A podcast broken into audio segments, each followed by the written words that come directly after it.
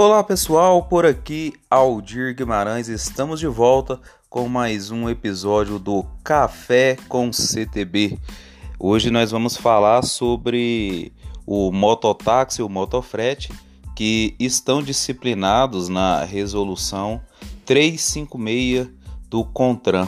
E é interessante destacar logo de início para vocês que a resolução 356 do CONTRAN ela é de 2010 e o transporte de iFood, Uber Eats, é, esse aplicativo James, o Rap, são é, inovações tecnológicas que surgiram no nosso mundo em meados aí de 2015, 2016. Então, nós podemos observar que a resolução 356 do CONTRAN, ela é anterior a essas inovações tecnológicas.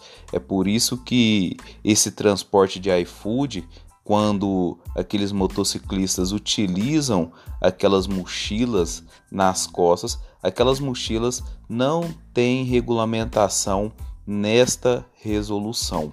Então, para poder começar a destacarmos os principais pontos dessa resolução, é importante e interessante deixar claro para vocês que esse tipo de transporte, mototáxi, motofrete, ele só pode ser realizado em motocicletas ou motonetas, né? Ciclomotores não pode realizar, né? Os ciclomotores eles não podem realizar esse tipo de atividade remunerada que é o mototáxi ou o motofrete. O mototáxi é para transporte remunerado de passageiros e o motofrete para transporte remunerado de cargas. E existe alguns requisitos para que esse serviço ele possa ser realizado. Então, neste podcast, nós vamos dividir aqui em tópicos. O primeiro tópico que nós vamos falar é os requisitos para a realização do serviço. Como eu havia falado previamente, esse tipo de serviço só pode ser realizado em motocicletas e motonetas e eles precisam estar registrados na categoria aluguel, em vista é, do serviço ser um transporte remunerado, nada mais justificado né, é, desses veículos serem é, registrados nessa categoria aluguel pelo órgão executivo de trânsito estadual, o conhecido Detran. Né? No caso do mototáxi, que é um serviço remunerado para transporte de passageiros, esse veículo precisa estar registrado na espécie passageiros. E no caso do motofrete, que é um serviço remunerado para transporte de carga, esse veículo precisará estar registrado também na espécie carga. Então, recapitulando, né, quanto à categoria, eles vão estar registrados na categoria aluguel. E no caso do mototáxi, além de estar registrado na categoria aluguel, ele vai estar registrado na espécie passageiro. No caso do motofrete, além de estar registrado na categoria aluguel, ele vai estar registrado também na espécie carga. Né? Se porventura é, é, numa fiscalização for deparado aí é, pelo agente uma motocicleta que está é, com a utilização de um dispositivo para transporte de carga, que nós vamos ver mais para frente aqui quais são esses dispositivos que estão previstos na resolução 356, ele estará incorrendo, é, caso não tenha o registro na espécie carga, ele estará incorrendo na infração do artigo 230, inciso 7. Tá? E é importante deixar claro para vocês aqui uma observação interessantíssima que está prevista na resolução 356 é que é expressamente vedado fazer a utilização do veículo para a realização desses dois tipos de serviço simultaneamente. Né? Ele não pode utilizar nem a motocicleta ou a motoneta para ora fazer o serviço de passagem de transporte passageiro e ora fazer o serviço de transporte de carga. Né? Ele não pode utilizar a motocicleta para essas duas coisas. Ok? Então é por isso que precisa estar registrado na espécie correspondente, passageiro ou de carga sendo vedada a utilização para esses dois tipos de serviço. Quanto é, ao veículo, né, existe também alguns requisitos que esse veículo precisa atender para poder ser utilizado para desempenhar esse tipo de serviço. É, a motocicleta ou a motoneta, em primeiro lugar, ela precisa apresentar uma estrutura de proteção de perna e de motor, um dispositivo, né, melhor falando, para proteger a perna e, a, e o motor, e esse dispositivo estar fixado na estrutura da motocicleta. É o que nós chamamos popularmente aí de mata-cachorro. Além do mata-cachorro, essas motocicletas ou motonetas elas precisam possuir também um dispositivo aparador de linha. E esse dispositivo aparador de linha vai estar fixado no guidão da motocicleta e na extremidade desse dispositivo tem que ter uma parte cortante, né, que seja ali suficiente para poder cortar aquela linha. E qual seria a altura desse dispositivo aparador de linha? A altura será a altura ali até o limite superior da cabeça do condutor que está numa posição sentada na motocicleta. Então, esse dispositivo ele tem que ser suficiente para proteger tórax, pescoço, cabeça e os braços desse condutor dessa motocicleta. A quantidade, segundo a resolução do CONTRAN número 356 é no mínimo um, né? Então ele pode ter mais dispositivos aparadores de linha nesse guidão, né? Mas ele precisa ter no mínimo um desses dispositivos, independentemente do lado que ele vai colocar. O outro dispositivo previsto pela resolução é que esses, essas motocicletas ou motonetas utilizadas tanto para mototáxi ou motofrete, elas precisam possuir um dispositivo fixo ou removível. No caso do mototáxi, seria as alças metálicas traseiras e laterais utilizadas para apoio dos passageiros transportados. E no caso do motofrete, que agora vem aqueles dispositivos que eu tinha mencionado anteriormente, no caso do motofrete, são o baú, é, a grelha o baú é um dispositivo de carga fechado, enquanto a grelha é um dispositivo de carga aberto. E nós temos também aquele grupo das bolsas alforges ou as caixas laterais, né, que eles utilizavam é, quase que antigamente. Hoje a gente quase já não vê esse tipo de trabalho sendo realizado, porque nós estamos hoje tudo no meio digital, né, tudo por meio de celular, mas antigamente era muito comum aqueles entregadores de jornais, de revistas, né, que passavam nas ruas e iam entregando, jogando esses jornais nas casas, né? Era muito comum também, é, às vezes o cara assinava Playboy, né? o cara vinha entregar a Playboy jogava, às vezes o Playboy a revista que o cara jogava não caía dentro da casa, batia no muro e tava aquele tanto de menino na rua jogando bola, que era muito comum. Hoje em dia a gente já não vê isso mais. Criançada toda dentro de casa, né, no, no celular. E a criançada toda na rua ia correndo lá e pegava aquela revista. Então, antigamente a gente via muito desse tipo de transporte, né, de, de, de, de, de carga né, utilizando essas bolsas, esses, essas caixas laterais que eles utilizavam para colocar essas revistas, esses jornais para entregar nas casas. Então era muito comum encontrar isso aí. É, agora a gente tem também os requisitos é, para os condutores né, que vão realizar esse tipo de serviço remunerado. Esses condutores eles precisam atender aos seguintes requisitos conforme a resolução 356. Primeiro, esse condutor ele precisa ter uma idade mínima de 21 anos, né? Ele precisa é, ter essa idade mínima de 21 anos e, além disso, ele precisa ter no mínimo dois anos de, de habilitação na categoria A. Ele precisa, além disso, possuir um curso específico para o transporte remunerado de carga e, no caso do mototáxi ele precisa ter esse curso na área de transporte de passageiros.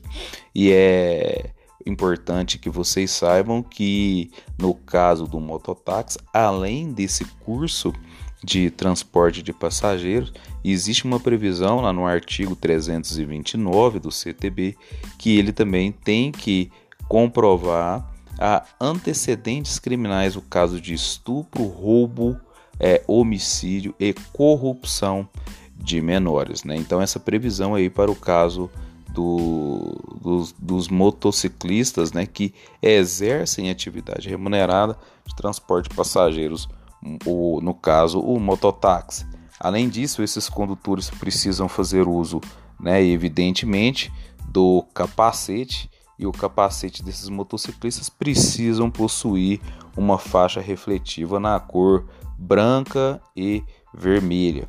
E além disso, eles também precisam possuir um colete refletivo, né? Os refletivos ali nas cores amarelas. Então, esses são os principais requisitos para os condutores que exercem essas atividades remuneradas. Aí, para a gente ir caminhando para o fim do nosso podcast, é, existe algumas dimensões previstas para aqueles dispositivos utilizados para o transporte de carga, para o exercício da atividade de motofrete.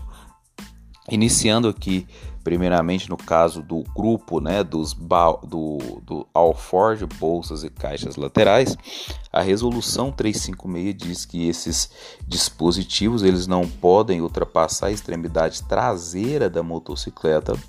É, quanto à largura desses dispositivos, eles é, não podem ultrapassar a distância entre as extremidades do guidon, né, que é o limite. Então a largura desses dispositivos não pode ultrapassar essas extremidades do guidon da motocicleta ou dos manetes ali, né, de embreagem. Né? Aí no caso você vai ter que ver qual dessas duas distâncias é a maior, se é a distância entre as extremidades do, do guidon ou se é a distância entre os manetes da embreagem. A que for maior você vai considerar para poder é, realizar ali a medição das bolsas dos alforjes ou dessas caixas laterais. Quanto à altura desses dispositivos, não pode ultrapassar né, a altura ali do assento do motociclista, ok? Agora, no caso do baú, a resolução 356 diz que o baú tem que ter uma largura né, de 60 centímetros, uma altura de até 70 centímetros e a traseira não pode ultrapassar a extremidade traseira da motocicleta. E além disso, ele tem que ter esse baú dispositivos refletivos nas laterais e na traseira nas cores branca e vermelha, sendo que a altura desse dispositivo refletivo que vai estar lá no baú é uma altura ali de 5 centímetros, é o que está previsto ali na resolução. A altura que eu falo é a largura desse dispositivo refletivo. Ele tem que ter uma largura de 5 centímetros. Então ele tem que estar localizado nas laterais e na traseira. Então essas são as medidas do baú: largura de 60 centímetros, altura até 70 centímetros e a traseira não pode ultrapassar a extremidade traseira da motocicleta. Em relação aos a, a, as grelhas, que é aquele dispositivo para transporte de carga aberto, né? As grelhas elas têm que ter uma largura de 60 centímetros na, a, a, o comprimento da grelha não pode ultrapassar a extremidade traseira da motocicleta e a altura até o máximo de 40 centímetros. E aqui é importante que vocês saibam que o condutor ele pode combinar a utilização do baú com a grelha. E quando ele estiver combinando o baú com a grelha, ele vai ter que respeitar 60 centímetros de largura não pode ultrapassar a extremidade traseira da motocicleta e pode ter até no máximo 70 centímetros. E é importante que fique claro que a utilização desses dispositivos não pode comprometer o funcionamento dos retrovisores. Né? Os retrovisores têm que continuar permitindo que você consiga observar toda a área adjacente a essa motocicleta, tá? Então é muito importante esse detalhe. Quanto aos capacetes, né, como foi falado anteriormente, o capacete tem que ter aquelas faixas refletivas né, na lateral e na traseira desse capacete. E essas faixas refletivas é diferente daquela faixa refletiva do capacete comum, do capacete é, usado para esse serviço remunerado, mototáxi ou motofrete. O capacete tem que ter uma faixa refletiva na cor branca e vermelha, na cor branca e vermelha, lembrando que no caso do capacete, a largura dessa faixa, a, o comprimento dessa faixa refletiva é de 40 centímetros e a largura dessa faixa é de 3,5 centímetros, segundo a resolução 356, ok? E existe aí diversas infrações que esses condutores podem apresentar, mas existe algumas principais que podem gerar confusão no ato da fiscalização. Por exemplo, no caso do mototaxista sem estar portando ou sem possuir o curso para o transporte de passageiros. Nesse caso, a infração correspondente para esse tipo de transporte é o artigo 244, inciso 244, inciso 8 né? Já no caso do 244, inciso 9, desculpa, né? no caso do mototaxista, né? sem importar o, o, o certificado né? de curso é, específico ou sem possuir, ele incorre na infração do artigo 2449. No caso do motofrete sem portar ou sem possuir o curso, a infração aqui já é a infração do artigo 232, que é de não portar documento de porte obrigatório. Então tem essa essa diferença entre esses, esses tipos infracionais, né? É, é, na resolução 356 é, proíbe o transporte nesses serviços de combustíveis tóxicos e inflamáveis nessas motocicletas e também proíbe o transporte de galões. Só que existe uma exceção. No caso de gás, né, aquele gás GLP de até 13 quilos e galões de água de até 20 litros, é possível, é permitido transportar desde que esteja utilizando sidecar ou um semi-reboque. Lembrando que é vedada a utilização de sidecar e semi-reboque ao mesmo tempo, tá? Então, quando o cara está transportando combustível tóxico ou inflamável, está transportando galões acima de 20 litros, se for um transporte remunerado, a infração que nós temos aqui é a infração do artigo 2449. Se for um transporte de de qualquer tipo aí, galão acima de 20, é, qualquer tipo de galão de acima de 20 litros, é combustíveis tóxicos inflamáveis é em um serviço particular, ou seja, o cara não está fazendo esse transporte remunerado, a infração que nós temos aqui é a infração do artigo 244, inciso 8 beleza? Então essas são as principais infrações. Por exemplo, no caso é, dessas motocicletas exercendo atividade né, do, de mototáxis, de motofrete, sem possuir aparador de linha, mata-cachorro, sem possuir aqueles dispositivos para transporte de carga, baú, grelha, alforjes, ou sem possuir aquelas alças metálicas né, nas laterais ou na traseira para apoio do passageiro, no caso do mototáxi, Nesse caso, a infração que nós teremos é do artigo 244, inciso 9, né? Aí a pergunta é por que, que não seria o, 2, o 230, inciso 9, sem equipamento obrigatório? É porque esses dispositivos eles não são equipamentos obrigatórios de motocicletas, né? Eles são considerados dispositivos para ser é, utilizados no transporte remunerado. Eles não são equipamentos obrigatórios, eles são dispositivos né, para a execução de um serviço regulamentado na Resolução 356 e na Lei 12.009. Então, é por isso que quando não tem esse tipo de dispositivo e o condutor esteja realizando esse tipo de serviço, a infração é do artigo 244, inciso 9, né? executando o serviço em desacordo com a previsão no artigo 136 do CTB, Resolução 356, a Lei 12.009. É por isso que não é o 239 de equipamento obrigatório, beleza? Agora, no caso de um baú sem possuir aquelas faixas refletivas né, no baú, aí nós temos a infração do artigo 230.10 que esse dispositivo, esse equipamento está em desacordo e assim sucessivamente. Né? No caso de um mototáxi ou um, moto, um, mototáxi que precisa de uma licença do município, né, e o motofrete precisa de uma licença do Detran, no caso de um mototáxi que comprove não ter a licença para executar esse tipo de serviço, nós temos a infração do artigo 231, inciso 8, que é executar serviço de transporte remunerado de passageiros sem estar devidamente licenciado para esse fim. Já no caso do motofrete, que não possui uma licença do Detran, e se ele não possui uma licença do Detran, é muito provavelmente que ele não vai estar registrado na categoria aluguel. Nesse caso, ele está incorrendo a infração do artigo 244, inciso 9, executar o serviço remunerado também em desacordo com as normas previstas. Beleza? Então, essas são as principais observações acerca desse tipo de transporte, mototáxi e motofrete.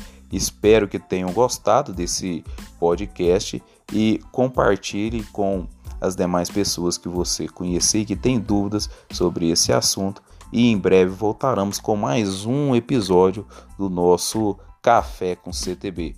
Um grande abraço.